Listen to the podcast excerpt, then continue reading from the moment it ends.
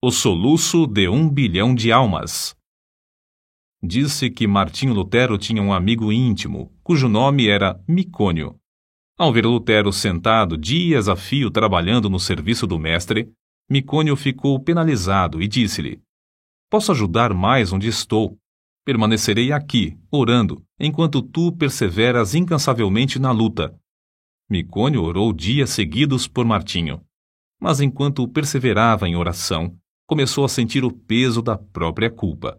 Certa noite, sonhou com o Salvador, que lhe mostrou as mãos e os pés.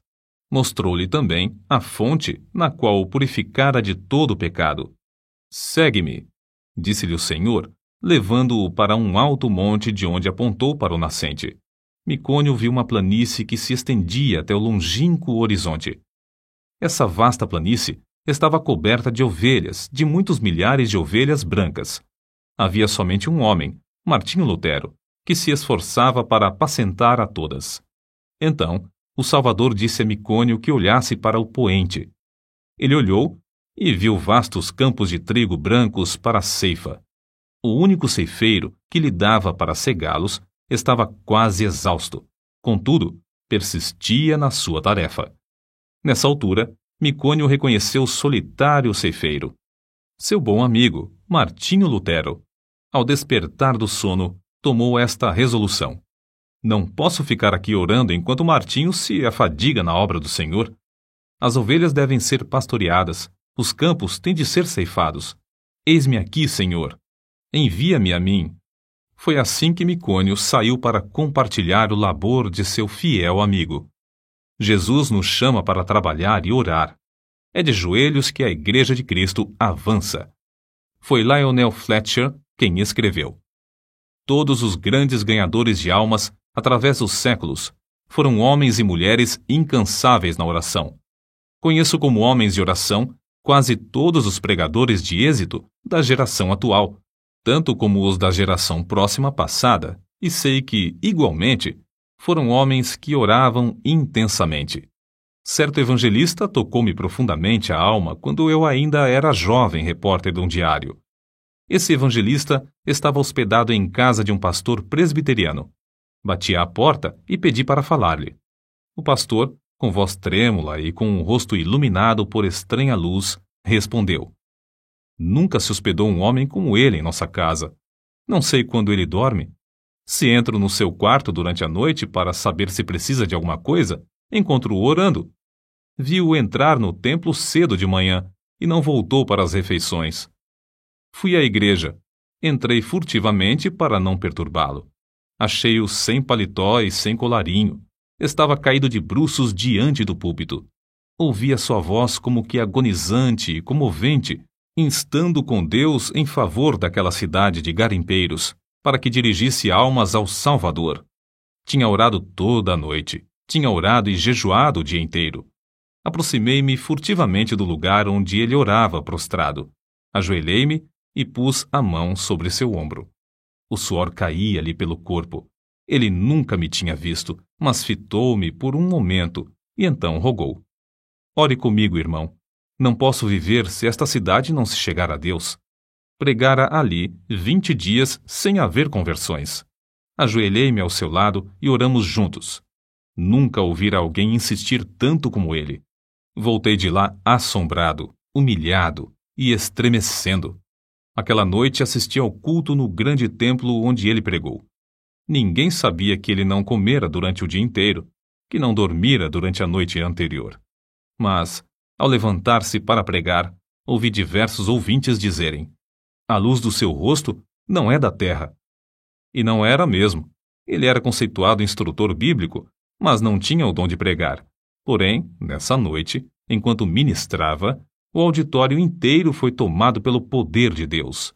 Foi a primeira grande colheita de almas que presenciei. Há muitas testemunhas oculares do fato de Deus continuar a responder às orações, como no tempo de Lutero, Edwards e Judson. Transcrevemos aqui um comentário publicado em certo jornal. A irmã Debney é uma crente humilde que se dedica a orar. Seu marido, pastor de uma grande igreja, foi chamado para abrir a obra em um subúrbio habitado por pobres. No primeiro culto não havia nenhum ouvinte. Somente ele e ela estavam presentes. Ficaram desenganados. Era um campo dificílimo. O povo não era somente pobre, mas depravado também. A irmã Debney viu que não havia esperança a não ser clamar ao Senhor e resolveu dedicar-se persistentemente à oração.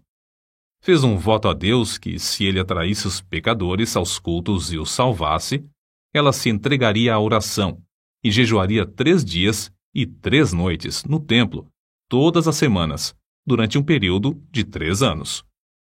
Logo que a esposa daquele pastor angustiado começou a orar sozinha no salão de cultos, Deus começou a operar, enviando pecadores a ponto de o salão ficar superlotado de ouvintes. Seu marido pediu que orasse ao Senhor para que ele lhes desse um salão maior. Deus moveu o coração de um comerciante para desocupar o prédio fronteiro ao salão, cedendo-o para os cultos. Continuou a orar e a jejuar três vezes por semana, e aconteceu que o salão maior também não comportava os auditórios. Seu marido rogou-lhe novamente que orasse e pedisse um edifício onde todos quantos desejassem assistir aos cultos pudessem entrar. Ela orou e Deus lhes deu um grande templo, situado na rua principal desse subúrbio.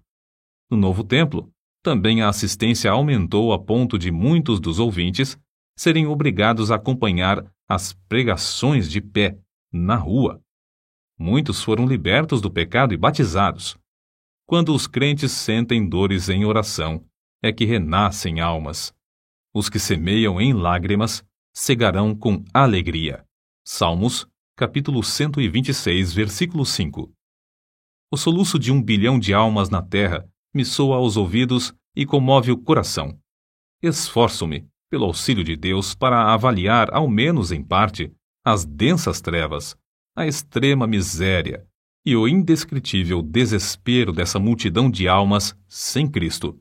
Medita, irmão, sobre o amor do Mestre, amor profundo como o mar, contempla o horripilante espetáculo de desespero dos povos perdidos, até não poderes censurar, até não poderes descansar, até não poderes dormir. Sentindo as necessidades dos homens que perecem sem Cristo, foi que Carlos Inud escreveu o que falamos há pouco, e é por essa razão que se abrasa a alma dos heróis da Igreja de Cristo através dos séculos.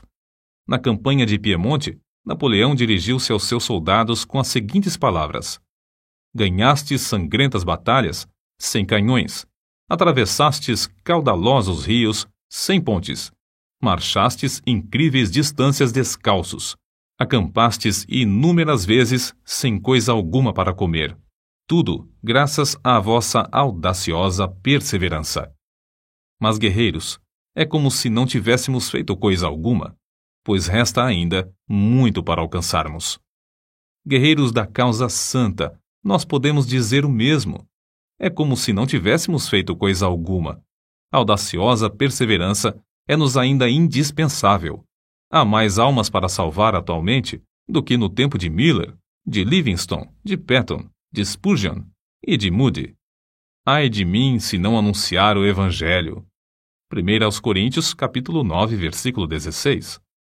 Não podemos tapar os ouvidos espirituais para não ouvir o choro e os suspiros dos atuais seis bilhões de almas na Terra, que não conhecem o caminho para o lar celestial.